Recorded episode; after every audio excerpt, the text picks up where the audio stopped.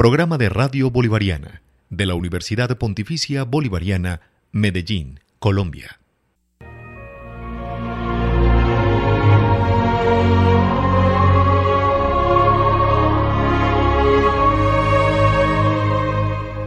Universo en expansión. Programa a cargo del pregrado de Astronomía de la Universidad de Antioquia y el Planetario de Medellín, en convenio con Radio Bolivariana. Presentan los profesionales Pablo Cuartas, Andrés Ruiz y Dara Incapié. Universo en expansión. Universo en expansión.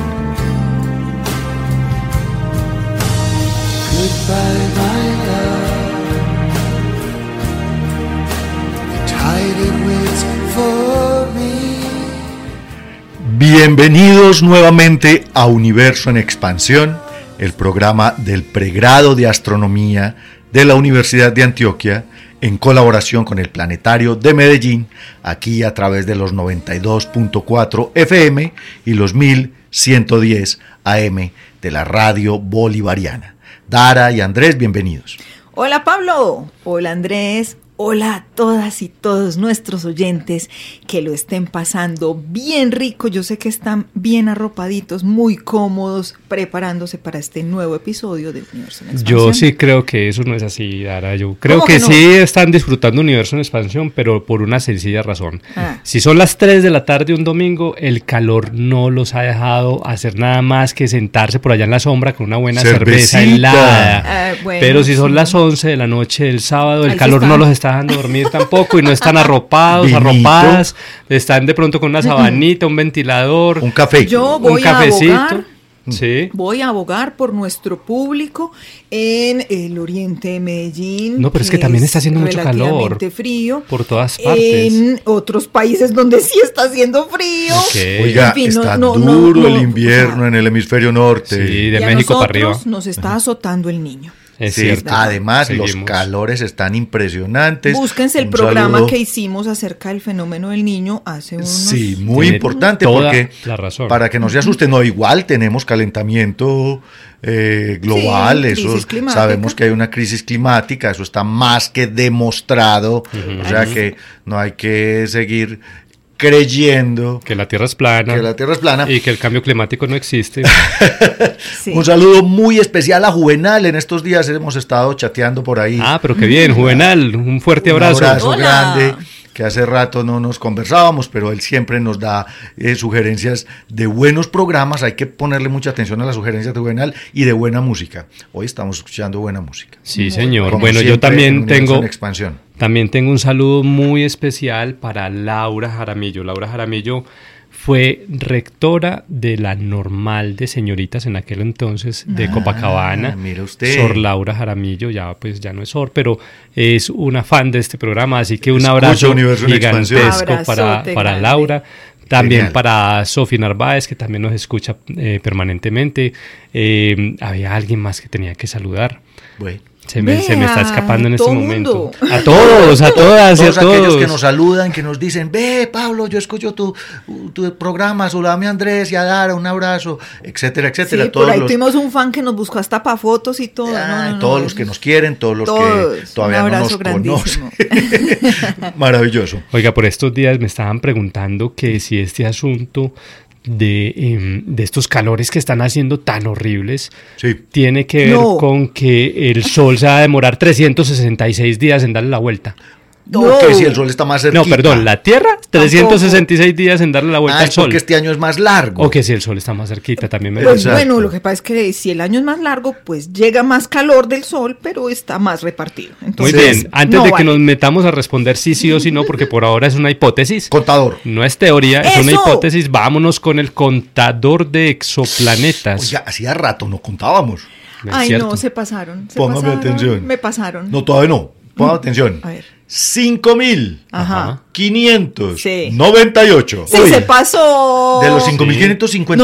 No, de los 5.555 que yo quería. Era, era un número, un palíndromo que Ah. queríamos tener en cuenta. Pero ahí está, 5.598. Estamos a dos planetas de los 5.600. Wow. ¿Qué Este es ese montón? Montones de mundos. 4.131 sistemas exoplanetarios, de los cuales 887 son sistemas planetarios múltiples y para esta semanita que estamos grabando Universo en Expansión tenemos dos gigantes nuevos. Oh, A ver, gigantones. Tenemos un gigante de 2.3 masas de Júpiter y el mismo tamaño de Júpiter, uno, un, un radio de Júpiter que orbita su estrella, que se llama TOI 2529, en 65 días. 65 Ah, días. bueno. Es- interesante está porque a punto, está- como a punto 32 unidades astronómicas, es más o menos la distancia de Mercurio. Eso sí es. Como del Sol a Mercurio. La Mercurio, un Ah, poquito más bien. pesadito que Júpiter. Es más gordito, sí. Entonces, TOI 2529b es un nuevo gigante descubierto por estos días y el otro también es TOI. Tuy. Estoy. ¿Cómo, cómo estoy? ¿Cómo estás? Estoy muy bien. TOI 5301b es un poco más grande, 3.6 masas de Júpiter y tiene 1.2 radios de Júpiter, pero este es más cerquita, este es un TOI, Uy. este es un, un Júpiter caliente, Hot Júpiters. Hot Júpiter. Famosísimos Cinco- esos planetas. Imagínate, 5.8 días de periodo.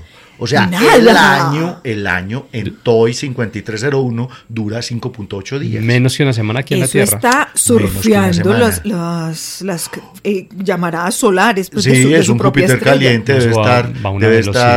estar eh, evaporándose. Recordémosle a nuestros oyentes y a los que por primera vez tienen el placer de escuchar Universo en Expansión, que TOI significa Test Object of Interest, o sea, una estrella que está siendo observada por el, telescopio espacial TESS, que es un telescopio fotómetro que detecta tránsitos planetarios Y por eso es de interés.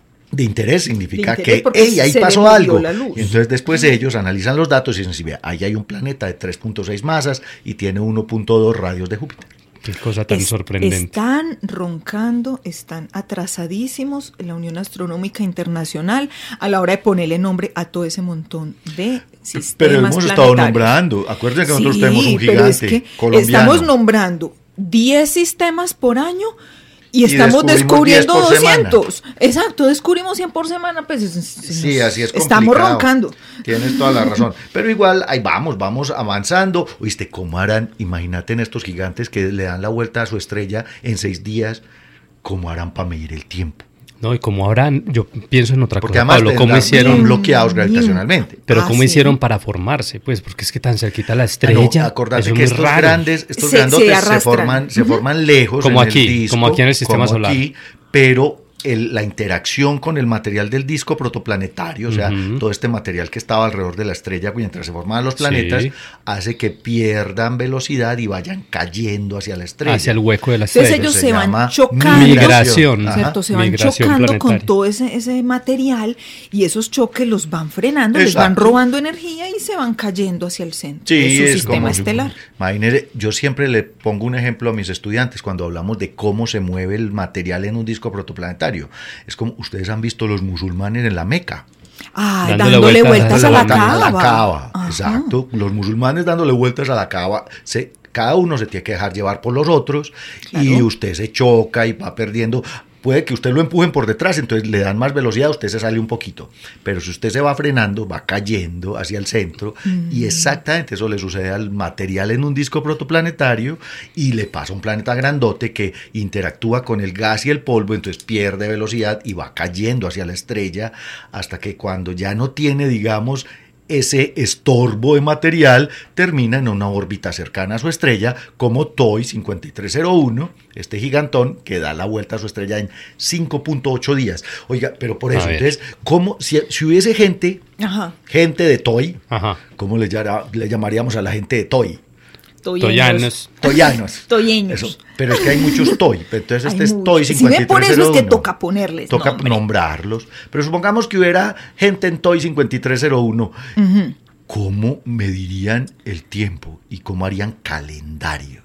Eso es lo más complejo de todo. Bueno, a ver, imaginando acá la cosa, pues como es una gigante, su gente tendría que estar habitando una luna. Una luna posiblemente, sí, porque en, el, en el gigante los planetas jovianos no son como buenos para uno pararse en ningún lado, no se puede parar uno. Entonces estaría eh, o en una luna o sería muy interesante un planeta rocoso pequeño, aunque ese sí ya lo habrían detectado. Hay varios, pero si hay Por eso, no, pero que estuviera en la misma órbita Corbitante. exacto, corbitante en, alguno de los puntos de Lagrange. Pero mira, no, puedes, no tiene que ser en un gigante, pero conocemos super tierras, planetas rocosos que están bloqueados, que están cerquita a su estrella. Pues ahí está, Próxima. Próxima Centauri. Próxima B, que le da la vuelta a su estrella como cada cuatro o cinco días. Ay, ahora no me acuerdo, pero hay muchos. Pero está bloqueado. Corot 7. Estos son planetas que están bloqueados gravitacionalmente. O sea, la gravedad de la estrella es tan intensa que los planetas igualaron su periodo de rotación con el periodo de traslación. O dicho de otra manera, siempre le da la misma cara a la estrella. nuestra luna a nosotros. Es como si tocaría hmm. habitar en la región crepuscular. Donde no haya ni mucho calor ni mucho frío. En la región en la que la estrella está cerquita del horizonte para que no les dé ni mucho Eso calor llaman el terminador. O sea, en el atardecer. En el atardecer. Todo el tiempo Sería un atardecer, eterno. Es que yo quiero una noche, vámonos a pasear a la noche. Eso, no, vámonos, a pasear a la noche. Vámonos a pasear el día, no, volvamos al atardecer. Y ahí es donde podemos medir el tiempo, porque cada que nos vamos a pasear a la noche, las estrellas son distintas. Ah, necesitaríamos ver el cielo. claro, necesariamente tenemos que ver el cielo. Porque es que miren, a mí me han hecho un montón de preguntas, incluso me llamaron hasta de una emisora, pues, no esta porque yo trabajo aquí, pero pues me llamó de una emisora a preguntarme, oiga profesor, usted que es astrónomo, usted sabe el calendario chino y por qué este oh. año es bisiesto. Ah, y eso tiene que ver con que sea del dragón. Ah, y eso, y que, porque el dragón es de madera. ¿Y quién dijo?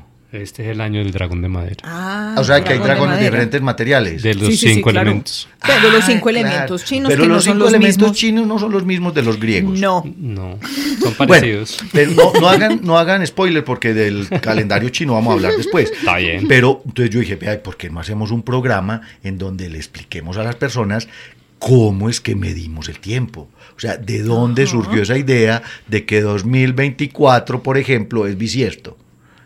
Y en cambio, el año, por ejemplo, 2100 no va a ser bisiesto. Ah, no, señor. No es Interesante. ¿Usted sabía eso? Claro, porque es que hay una división rara. Ah, eso es como Hay una división rara, sí. Hay que, ahorita le explicamos lo de la, lo de la clave de la división. Entonces, lo curioso, lo curioso, Andrés y Dara y queridos oyentes, es que a pesar de que 2024 es un año bisiesto, eso significa que el calendario civil que usamos todos va a tener 366 días.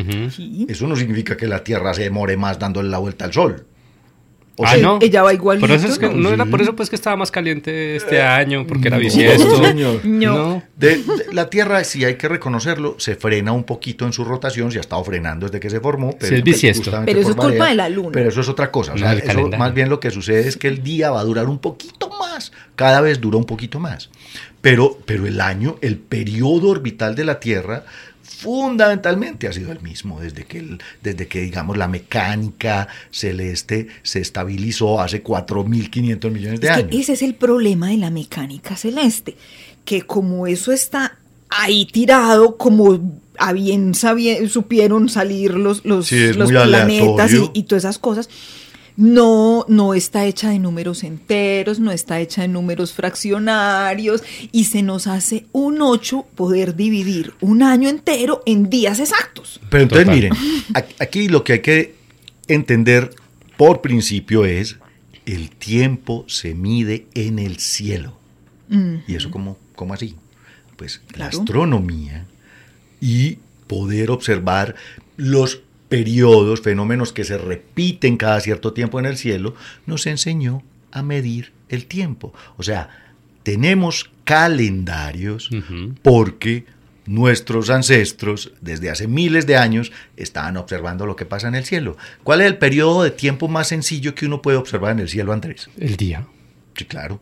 A veces está iluminado, a veces no. Se esconde el sol. Sale el sol, se esconde el sol. Exacto. absurdamente evidente. El día y la noche, pues, era Además tenemos ciclos circadianos. Pero dependen circadianos o circadianos, exacto, que son los ciclos biológicos de cuando usted le da sueño y quiere descansar o cuando usted está ya recibiendo radiación y su cuerpo, digamos, se despierta. Cuando le va dando hambrecita y hay que almorzar. Exacto. Entonces los ciclos biológicos de, los seres vivos de este planeta se acostumbraron a esa periodicidad de luz y de oscuridad. Yo diría que, es el día y la noche. Más bien no se acostumbraron a ello, sino que ese, esa periodicidad los moldeó en su proceso evolutivo. Y, ese, y esa, esa presión de selección en ese proceso evolutivo hizo, por ejemplo, que algunos animales fueran nocturnos, otros diurnos, que, que algunos árboles fueran estacionales, otros no. Exacto, las estaciones ya tienen que ver con la órbita de la Tierra. Claro que sí. Pero entonces, primer periodo definitivamente evidente es el día y la noche. ¿Y, qué, determina la duración del día y la noche? El trompo. La rotación de la Tierra. el trompo de madera que uno tira sobre una mesa. Claro, cuánto se tarda la Tierra en rotar sobre su propio eje. Exacto. Y entonces eso fue la primera, digamos, medida. Ahorita les cuento la historia, porque los que, los que dividieron la duración del día en 24 horas. ¿Verdad? Sí. Fueron los egipcios. ¿Y por qué en 24? Porque a los egipcios tenían 24 dedos. No, yo no sé. No, tienen 12 falanges. tenían 6 dedos en cada mano y en cada pie. Ellos deben tener alguna herencia del, del, sistema sexagesimal babilónico. Por supuesto. Eh, eh, y sí, asirio. Pero el 24 fue un, nombre, un número importante para ellos y dividieron ellos, los egipcios, hace miles de años, el día en 24 horas, 12 de noche, 12 de día, porque además para ellos el ciclo del sol era fundamental. Acuérdense que era Ra, mm. Ra, el dios todopoderoso, egipcio que en la noche atravesaba el mundo de los muertos en su barca y volvía a nacer. Diariamente renacía. ¿Y cómo se llamaba? no renacía, era empujado por un escarabajo sagrado. Que además, exacto. Pero, pero además, ¿recuerdan cómo se llamaba la noche para los egipcios? Nut. La diosa Nut. La, pancita. con, su, con su cuerpo tatuado de estrellas. Todo el cielo lleno de estrellas era la pancita. La diosa Nut, que digamos se posaba sobre el mundo mientras Ra recorría el mundo de los muertos. Pues entonces el día y la noche. Y hay otro, hay otro ciclo en el cielo que es muy fácil de reconocer. ¿Y es cuál? Dara. En la luna. Ahí está. la roca brillante. La roca brillante. Las fases lunares. Hemos tenido la luna ahí y como, como se bloqueó desde muy al principio de su historia, para cuando llegaban los humanos, la luna ya estaba bloqueada, ya tenía más o menos el mismo periodo que tiene ahora y entonces vimos como cada cierto tiempo volvíamos a tener luna llena o la luna desaparecía y entonces en principio los primeros calendarios fueron calendarios lunares. ¿Cuántas fases? Recuerden que nuestros ancestros, los aborígenes americanos, por ejemplo, medían el tiempo en lunas, lunaciones. Claro. Y hay una canción de Duncan Du que dice, antes de tres, ah, no es antes de tres días, pero antes de tres lunas saldré de aquí. Cuando volvamos, después de escuchar buena musiquita, voy a contarles la historia del calendario.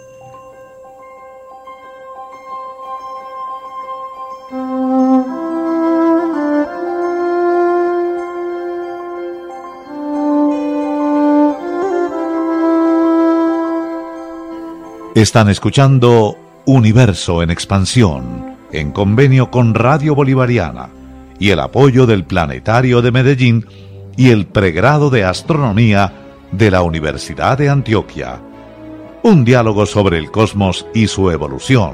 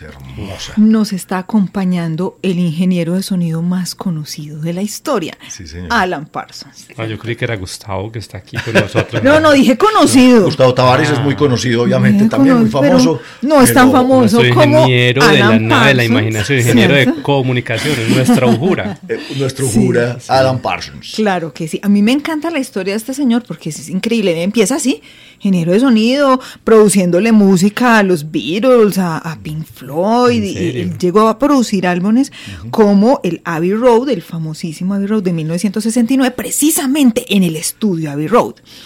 Y eh, además el Dark Side of the Moon de Pink Floyd. Pero para cuando lo vuelven a llamar los Beatles, les dicen, ¿sabes qué? No, no voy a seguir trabajando con ustedes porque me voy a montar en mi propio proyecto. Quiero hacer música yo. Y este señor, yo no sé, le aprendió a los mejores porque se inventó el proyecto. Se ha fajado el proyecto de Alan Parsons, el Alan Parsons Project. Sí, claro. pero su educación principal es en ingeniería de sonido. Pues sigue vivo un señor, ya tiene sus setenta y tantos años. Ah, estuvo aquí en Medellín. Estuvo acá en Medellín. en claro, 2013, con la filarmónica. Con la filarmónica en el Parque de los Pies Descalzos. y ha sacado no, pues como es ingeniero, no se contentó con hacer su concierto en vivo, sino que ha sacado el álbum brutal que se llama Live in Colombia. Ah. En ese álbum está incluida esta canción que estamos escuchando, Time, que es del álbum original, The Turn of a Friendly Card. Que es buenísimo también el álbum. Ese álbum es muy interesante del 81. El álbum es muy interesante porque todo es acerca como de, de, la gente que juega, ¿cierto? De la gente que juega cartas, tiradas, todo esto, del, mundo del apostador, la suerte. Y, apostarle a las cosas. Y en particular esta canción nos habla del paso del tiempo de cómo el tiempo se va y chao pescado nunca vuelve. Como el río que va hacia el Como el río, que uno nunca pasa dos veces el mismo río, porque el río que pasaste la primera vez ya, se fue. Existe. Y ¿De cuando quién, de, quién, ¿Tú te acuerdas, Dara, de quién es esa, esa, esa, metáfora, esa metáfora filosófica? Yo la he escuchado mucho en el taoísmo y en el budismo, es muy antigua. De, que cada que es vez que ves el río es un río nuevo y diferente. Ajá. Exacto. Pero también hay un filósofo griego que plantea la misma historia. Esta versión de Time es que estamos precisamente la está la, no la puso nuestro ingeniero de sonido Gustavo, justamente la versión del concierto en Medellín. Para que sepa, yo eh, todavía me doy golpecitos por no haber ido. Pero yo me lo escucho todo el tiempo. Ah, claro que sí. Favoritos en Spotify. Recomendados para que se lo consigan si pueden ese trabajo completo divino, el Live en Colombia de Alan Parsons. Time. Oiga, qué, cosa tan maravillosa este asunto del tiempo. Es que yo siempre, es, es uno de los grandes misterios para nosotros cómo pensamos el tiempo, porque para nosotros pues es más fácil pensar el tiempo en pasado, presente y futuro como una cosa ahí lineal, como algo que pasa, ¿cierto? más, uno toma fotos. Sí, uno toma diapositivas. Es, genial. Y uno cree que congeló el tiempo. Sí, exacto. es genial esa idea, pues es una idealización un poco loca que tenemos los seres humanos, de ver una imagen y esa imagen representa un instante en el tiempo. En un instante en nuestras vidas. Pero es que lo que me llama la atención de esto es... Bueno, si nos ponemos muy estrictos, no es un instante. Porque cuando tú tomas una foto, los objetos que están en la foto están todos a diferentes distancias, entonces estás capturando un instante diferente de cada uno de ellos. Cada distancia, tú, tu nariz está en el futuro de tus orejas. Eso le explico yo a mis estudiantes cuando pensamos en, la, relatividad de la velocidad de la luz. Pero pues claro, porque la luz de tu nariz llega primero a mis ojos que la de tus orejas. Se tarda un poquito más en llegar la información de las orejas que de tu nariz. Pablo, ahora que menciona lo de la relatividad, es, es precisamente eso lo que me cuestiona con, con el asunto del tiempo y es que pues Einstein nos enseñó que en realidad el tiempo es un tejido con el espacio, es una misma cosa con el espacio. El espacio-tiempo es una sola cosa y que puede ser deformado por la presencia de, masas. Gravedad pero, por el movimiento. exacto, pero para nosotros, para nosotros, para nosotros medir el tiempo y hacer calendarios tiene que ver es con el movimiento de las cosas en el espacio, ¿cierto? Entonces, con los ciclos sobre todo, ¿cierto? Porque yo cuento, así como cuando contamos el tiempo en música, estamos contando pulsos, estamos contando periodos. Y periodos. Claro, pero entonces eso no es el tiempo, estamos midiendo es otra cosa y a eso le llamamos tiempo. estamos cortando tajadas de tiempo. Exacto. en realidad, en realidad el el tiempo de la física relativista o el tiempo de la física newtoniana son, son intervalos. De, algo sucedió aquí y luego otra cosa sucedió después. A eso en física se le llama eventos. Cualquier cosa que sucede en el espacio-tiempo, en el universo, es un evento. Y los físicos ñoños nos dedicamos a medir eventos. Ay, ¿qué pasó aquí? Ay, ¿qué pasó allá? Y entonces... No, solamente los físicos, todos los científicos hacen eso porque es en función del tiempo. Exacto, pero siempre hemos tenido, digámoslo así, el tiempo como, como un fondo, un fondo en donde sucede todo. Era el tiempo absoluto de, Newton, por ejemplo. Lo que pasa es que cuando ya Einstein empezó a pensar en por qué la velocidad de la luz es una constante universal. Empezó a entender que es que medir el tiempo también depende de quién lo mida. Y entonces, pero digamos que esa es otra historia. Que la contaremos nuevo. Porque Einstein jamás habló de bisiestos, pues, o sea, la relatividad. Ah, no, la relatividad no tiene que ver con bisiestos. Sí, la relatividad le importa un carajo si el año dura 366 días o 365 días, o 365.25 o 365.2422, etcétera, etcétera. A los que sí les interesaba saber cuánto duraba el tiempo, pues eran las primeras civilizaciones, a los primeros seres humanos que se les ocurrió asentarse y dedicarse a criar ganado, a, tener cerdos, a cultivar cebadas. y a eh, tener que estar pendiente del cielo porque se crece el río y esa es la eh, época en la que se vuelve fértil mi terreno. Cuando es que el río sube, baja, cuando es que hace frío, cuando es que hace calor. Entonces, como eso se convirtió, digamos, en algo cotidiano, medir el tiempo se transformó en una necesidad de tipo civil y por eso hablamos del calendario civil. Claro, porque toda la población le toca medir el tiempo con los mismos patrones. Entonces, ahí volvemos a la historia que les estaba contando ahorita. Los egipcios dividieron el día en 24 horas y establecieron un calendario civil que tenía 36 semanas de 10 días. 36 semanas. 36 semanas de 10 días, 36 por 10 son 360. y 5 días, de vacaciones. 5 días de, de, terminar el año, fiestas. Carnaval, que era sabroso. Venga, eso, eso me crea otra duda. ¿Por qué, ¿Por qué 360 días? ¿Por qué no 320, 380 días? o sea, ellos cómo sabían dónde empezar a contar y dónde terminar. O sea, ¿qué define qué es un año? 360 es un número perfecto. Eh, bueno, no es perfecto dentro de la definición de número perfecto, pero tiene todos los divisores del mundo y es muy fácil de manipular. pero matemáticamente, matemáticamente, es perfecto, pero, en la naturaleza, en la naturaleza ¿qué define qué es un año? Exacto, entonces ahí está. Se define un año observando el sol. ¿Cómo? ¿Por qué?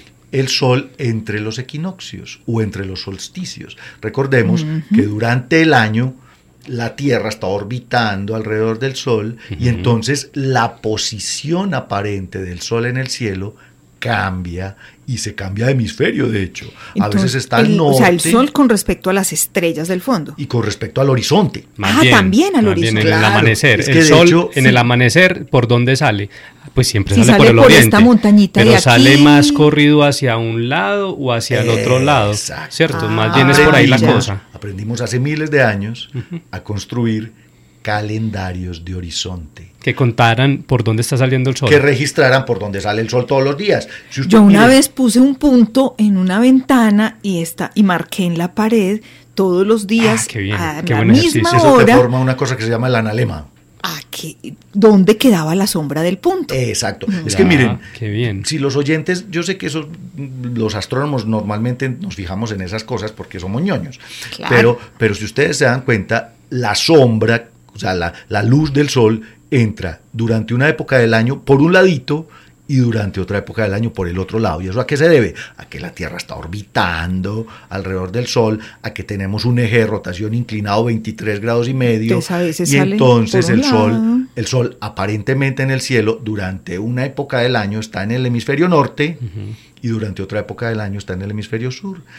En los puntos exactos en donde se cambia de hemisferio, en donde está justo sobre el ecuador, lo llamamos equinoccios.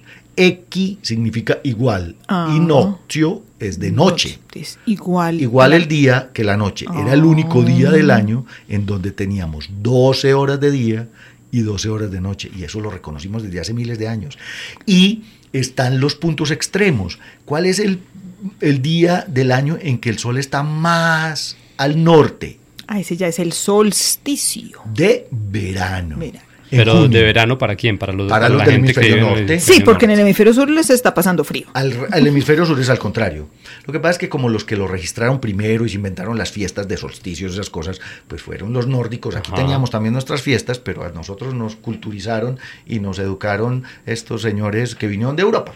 Pero entonces, el solsticio de verano, que sucede en junio, es el día más largo del año porque como el Sol está tan al norte, en el hemisferio norte ese día tienen el, día con más luz. O sea, el Sol sale más temprano y se pone más tarde. Ah, bueno, y como nos metimos con la etimología de equinoccio, pues la de solsticio es, también fácil. Sol es sol, wow, y ese sticio es de quedarse quieto. Exacto, que el sol, se quieto. Es el sol quieto, porque como todos los días se mueve su poquito. máximo y desde ahí se devuelve.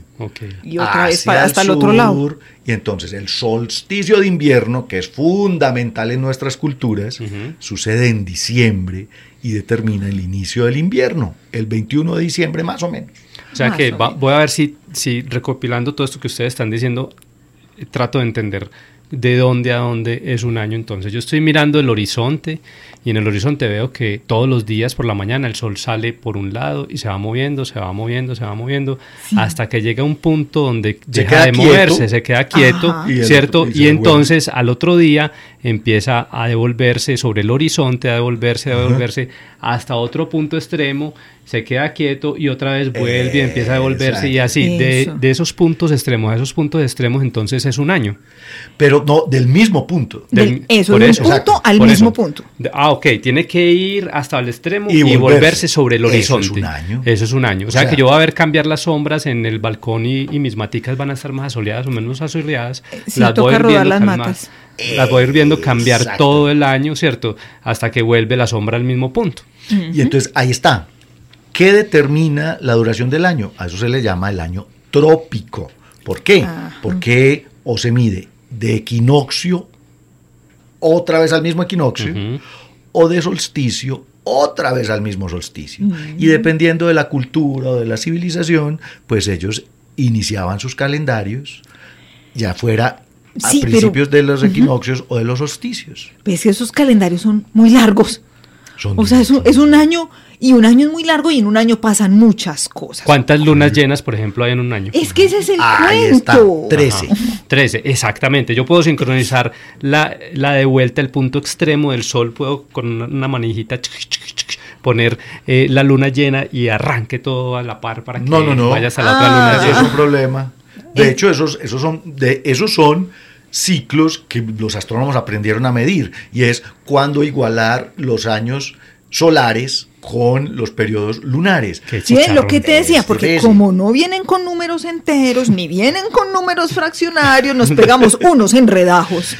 claro, fue pues, complicado. Pero miren, nuestro calendario civil se lo inventaron los romanos. O sea que el, nuestro. El que estamos manejando en estos momentos, todas las culturas, es un calendario romano. Tiene Yo tengo una duda. Mm. ¿Los, ¿Los, romanos eran que eran alérgicos a la luna o qué? No les gustaba mucho. no les no. Ellos les gustaba estar de día y peleando porque eran calendarios de guerra. Pero entonces su, eh, calendario qué hacían de noche. era prácticamente, me corrigen si me equivoco, pero era el único calendario antiguo que yo conozco que no tienen en cuenta la luna para sus para ciclos. Wow. Calendarios babilónicos, chinos, musulmanes, todos son lunares. Todos son lunares. Incluso los calendarios em, americanos precolombinos también tienen en cuenta la luna y en los romanos, que fueron los que nos dejaron el legado, eso sí no. Es un, calendario solar. Eso es como un patriarcado, ¿no? Es como un calendario el asunto de las de las religiones con el sol como eh, como, ente el dios central, ente masculino y la luna como ente femenino. Debe ser por ese lado. Pero no sé si sea por no sé si sea por ese lado patriarcal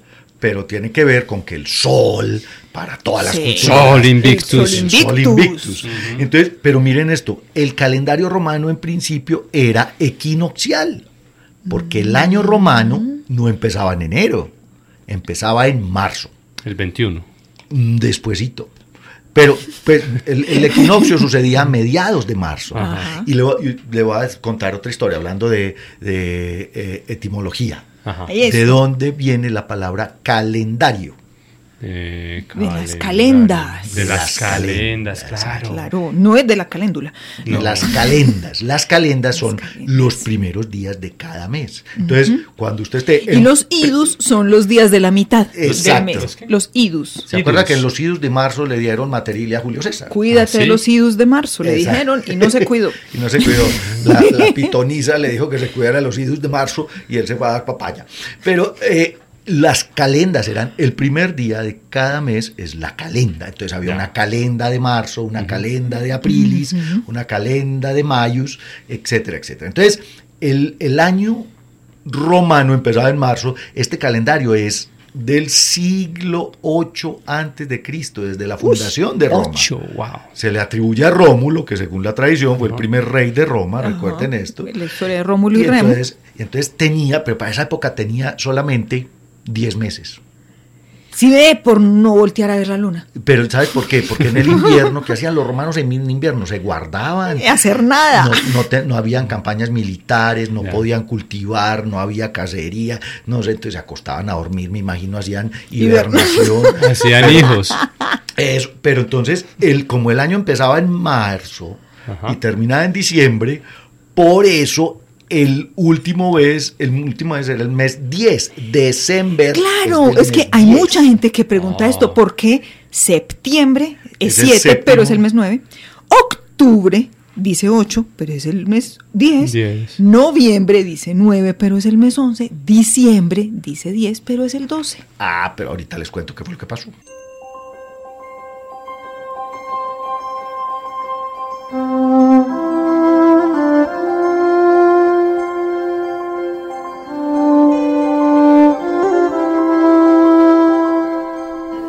Están escuchando Universo en Expansión, en convenio con Radio Bolivariana y el apoyo del Planetario de Medellín y el pregrado de Astronomía de la Universidad de Antioquia. Un diálogo sobre el cosmos y su evolución.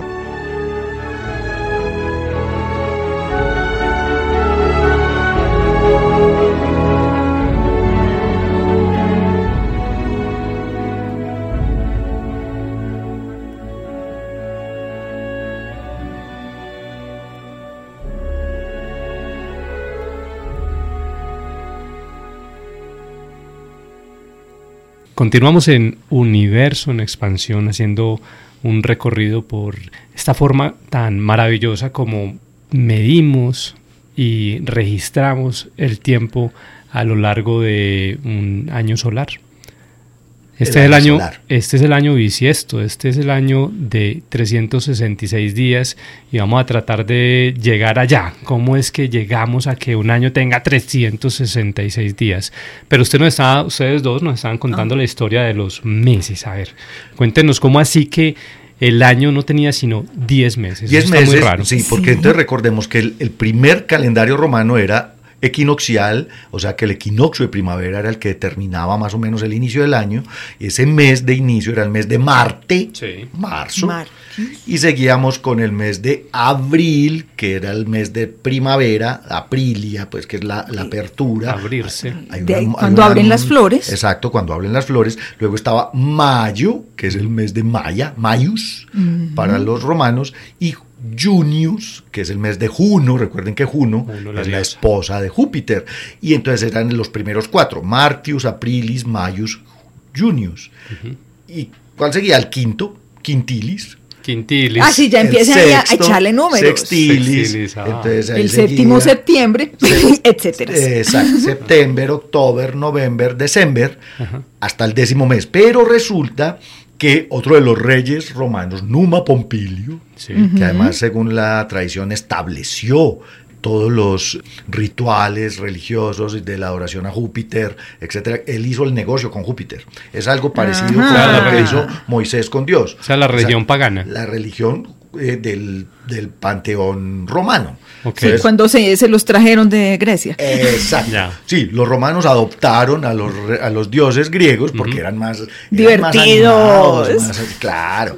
Y entonces Baco, Baco y, y, Afrodita, pues Venus, y se trajeron los planetas, pues se trajeron a Marte, a, Saturno, a Plutón, a Mercurio, Mercurio, que es el dios de los mercaderes, de ahí viene Merx, y de los ladrones. y de la mensajería. Y de las mensajes, claro. O sea, que ahorita que estamos en Mercurio retrógrado, es que ¿qué va a pasar? bueno, no. Es que se devuelven con el paquete que uno encargó. ah, no, no me digas eso, por favor. Bueno, entonces miren esto, volviendo al calendario, Numa, como en invierno no había nada que hacer, dijo, no vengan, ahí nos sobran como 60 días. Chimole meses a eso. dos meses. Y añadieron Janus. ¿Y quién es Janus? Janus es el dios de dos caras, el que mira hacia el futuro y al pasado al mismo tiempo. O mira el pasado para recapitular y luego el futuro. Para, predecir. Para predecir. de, ahí viene January en inglés, que para nosotros es enero. Ya. Y luego está febrero, que es Febus, de, Febe, que es una de las diosas. Una hija de Zeus. adorada por los romanos. Entonces se inventaron estos dos meses. Ojo, y dijeron, venga, pero si tenemos dos meses en el invierno, ¿por qué seguimos empezando el, año en marzo? No, pasémonos para enero. Y entonces adoptamos un calendario ya no equinoccial, sino solsticial. Ok. Y entonces empezaron a tener en cuenta el solsticio de invierno para iniciar el año. Y como el solsticio de invierno eh. sucede tan cerquita de la calenda de Janus, por así decirlo, empezaron a partir de ahí, el primero de Januarius, el calendario. Y esto ya se estableció por ley. Me encanta, que es el día en el que recopilamos todo lo que hicimos el año pasado, hacemos las publicaciones de, mira, yo tuve muchos éxitos en el año pasado. no, sí, este año y los propósitos del año nuevo. Muy bonito. pero, entonces, eran meses de cuántos días. Ah, entonces en primero, exacto, en, principio, ¿Pero por qué? En, primer, en principio eran meses impares siempre y eran meses que tenían o 29 o 31, 29, 31 se la pasaban así, porque ellos querían acercar un poco el mes a la duración del, mes lunar. De hecho, la palabra mes, otra vez con la etimología, vuelve y juega. Proviene de mens, que significa medir los ciclos lunares. De ahí también la palabra menstruación, que es el ciclo. es como medimos el tiempo. Exacto. Entonces, la, la, palabra mes es lunar. Y los meses del calendario romano pues se acercaban un poco. Pero entonces llegó el señor Julio César Ahora sí, alguien importante pues que le ponga orden a esta vaina. Llegó el señor Julio César, que para la época ya había sido nombrado dictador. Los dictadores romanos eran un nombramiento del Senado. O sea, no es que yo quiero ser dictador, no, el Senado romano le daba ese honor a quien se había destacado como Julio César, que fue y, conquistó los galos, y estuvo por allá con los germanos, etcétera. Él dijo, no, de ahora en adelante el calendario civil empieza el primero de, fe, de, de, Januarius, primero de enero. Enero. Y cuando hicieron las cuentas. de los dioses. Exacto. Entonces, y como yo soy eh, eh, muy importante, de ahora en adelante, el mes quintilis. Que no tiene nombre. Que no tenía nombre, ahora se llama Julio. Exacto. Como yo. Como yo. Listo. Pero tenía 31 días ya. Pero tenía, no, y él le puso 31. Ah. se lo zampó de 31 porque para que sea de, pero de, de dónde, ¿de dónde sacó no va a tener menos días que los demás. Pero de dónde sacó Ah, le quitó, le quitó, le quitó un día a febrero, al mes de Febe, que es Febrarius. Pero ojo. Porque se estaba haciendo nada. Pero entonces había un problema. Era invierno. era invierno, no, se hacía nada. nada. Entonces había un problema ahí. Ah. Que los astrónomos ya se habían dado cuenta de que el año en realidad no duraba 365 días exactos, sino que como decía Dara ahorita, le sobraba un pedacito. 365 y 6 horas. Punto 25 días. Entonces como Julio César era dictador, dictador de leyes en Roma, dijo, ah, no, eso es muy, muy fácil cada cuatro años. Espere, vamos a, vamos a multiplicar, a ver. Seis horas más seis horas son... Doce. Doce. Mediodía. Más seis horas son... Dieciocho. Más seis horas... Veinticuatro. Y ahí tengo entonces... Un día. La tabla del seis. En cuatro años, como usted lo estaba diciendo, tenemos... Tenía un día extra. Un día, un día extra. Entonces Julio César lo que dijo fue, vea, no se preocupen por eso. Cada cuatro años le metemos un día extra a febrero, yo se lo había quitado para mi mes de julio, pero cada cuatro años yo lo devuelvo. Y lo ponemos. Y, simplemente nos inventamos el bisiesto. El año bisiesto. Cada cuatro años va a ser un día bisiesto. es el, año bisiesto. El año que tiene 29 de febrero. Que tiene 366 días. Queridos oyentes, ¿quién de ustedes nació un 29 de febrero? Feliz cumpleaños. los, ¿Verdad? Esos son los, los bisiestenarios. Los, pero, es que todavía falta otro pedazo, que fue cuando llegó don César Augusto. Ah, como así. después el hijo, acuérdense que el hijo adoptivo de Julio César llegó a ser el, primer emperador, que era Octavio Cayo, Octavio, Julio, etcétera. Cayus, Octavius. Exacto. Y entonces Octavio, que llegó a ser el emperador Augusto, dijo, ah, no, pero si mi papá tenía su mes, entonces yo también quiero el mío. Ah, entonces, Quintilis era Julio. Sí. Yo soy el que sigue. Sextilis ahora es Augustus, agosto. Augusto. Y también se robó unos días de por ahí de alguna ah, y yo no me voy a quedar atrás. Entonces, si el de mi papá tiene 31, pues el mío también yo quiero un mes de 31 y puso agosto de 31 y ahí ya se acomodaron los meses más o menos como nosotros los tenemos. Enero de 31, febrero de 28, 29. Claro, porque como Augusto también necesitaba un día, porque siempre lo quitaban a febrero. Pues a febrero. Porque era invierno y nadie estaba haciendo nada. Se lo hubiera quitado enero. Luego el de Marte 31, abril 30, mayo 31, junio que 30. Se lo quiten a febrero porque no tiene festivos. Julio y agosto de 31 y ahí septiembre quedó de 30, octubre de 31, noviembre de 30 y diciembre de 31. O sea que los únicos dos meses que tienen 31 días seguidos, son, julio, y, julio y agosto por Julio César y por Augusto. Augusto. Y ahora a todos nos toca inventarnos las reglas mnemotécnicas extrañas para acordarnos cuántos días tiene cada mes. Oiga, pero es que ahí no acaba la historia. A ver. Es que, es que la historia de cómo medimos el tiempo es una maravilla. Entonces, listo, Julio César se inventó el bisiesto. Ajá. Porque necesitaba establecer el calendario civil romano, que se llamó durante miles de años el calendario juliano por Julio César, porque era el calendario comercial, era el que establecía el comercio entre las eh, provincias romanas Partia, Judea, Palestina, Egipto, África, eh, Hispania o Iberia, que ellos también lo llamaron. Claro, entonces, y Roma era el centro del mundo, entonces ellos establecieron este calendario fundamentalmente para recoger impuestos. Por negocios, claro. Porque si hay que declarar el, IVA y la retención en la fuente y todo. Entonces, o sea, eso tiene que ir con un calendario muy preciso. Los romanos tendrían IVA. Eh, no creo. Pero, que pagar tenían impuestos. Todas las provincias. Sí, tenían impuestos. Pero, entonces, miren, más dinero. el problema empezó cuando se cristianizaron. ¿Por qué? Porque resulta que en el siglo IV, por allá en el 325, Constantino, emperador de Roma, ah. se le ocurrió que era buena idea ser cristiano. ¿Y? y entonces se cristianizó. ¿Y cuál es el problema? Y cristianizó a todo el imperio. Digo, de ahora en adelante Roma es cristiana. Pero a ver, es que si todo Roma tenía un montón de religiones en diferentes regiones que había conquistado, ¿no era mejor unificar a todo el imperio bajo una sola religión para... Digamos que eso mejoró las cosas. Controlarlo mejor. En términos ah. sociales. En términos políticos, sociales hubiera sido más sí, más bien, esa es la, palabra. Pero entonces, ojo, pues, pero resulta que es que los cristianos celebran la Pascua cristiana, que es la conmemoración del viaje, un último viaje de Jesucristo a Jerusalén, en donde, de acuerdo con la tradición, fue crucificado, por allá en el año 30 más o menos, que no se sabe exactamente cuándo, pero volviendo al asunto, como los cristianos tienen que celebrar la Pascua cristiana, le voy a contar una historia. A ver había que establecer cuándo celebramos la Pascua.